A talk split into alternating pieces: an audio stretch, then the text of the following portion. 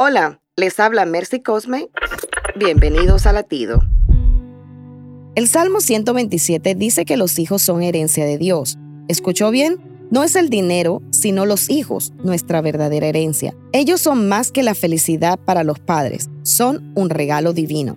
Son bendición, no problema, poema divino, no pesadilla, flechas en la mano del guerrero, no obstáculos en el camino. Amémosle, criémosle en disciplina y amonestación del Señor.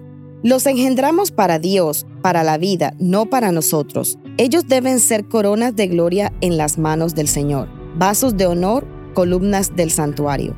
Ellos cumplirán los sueños de Dios, no los nuestros. Enseñémosle el camino, grabemos en ellos la verdad de Dios y así serán deleite de nuestra alma y corazón. Para escuchar más latidos, visita salvationarmyradio.org.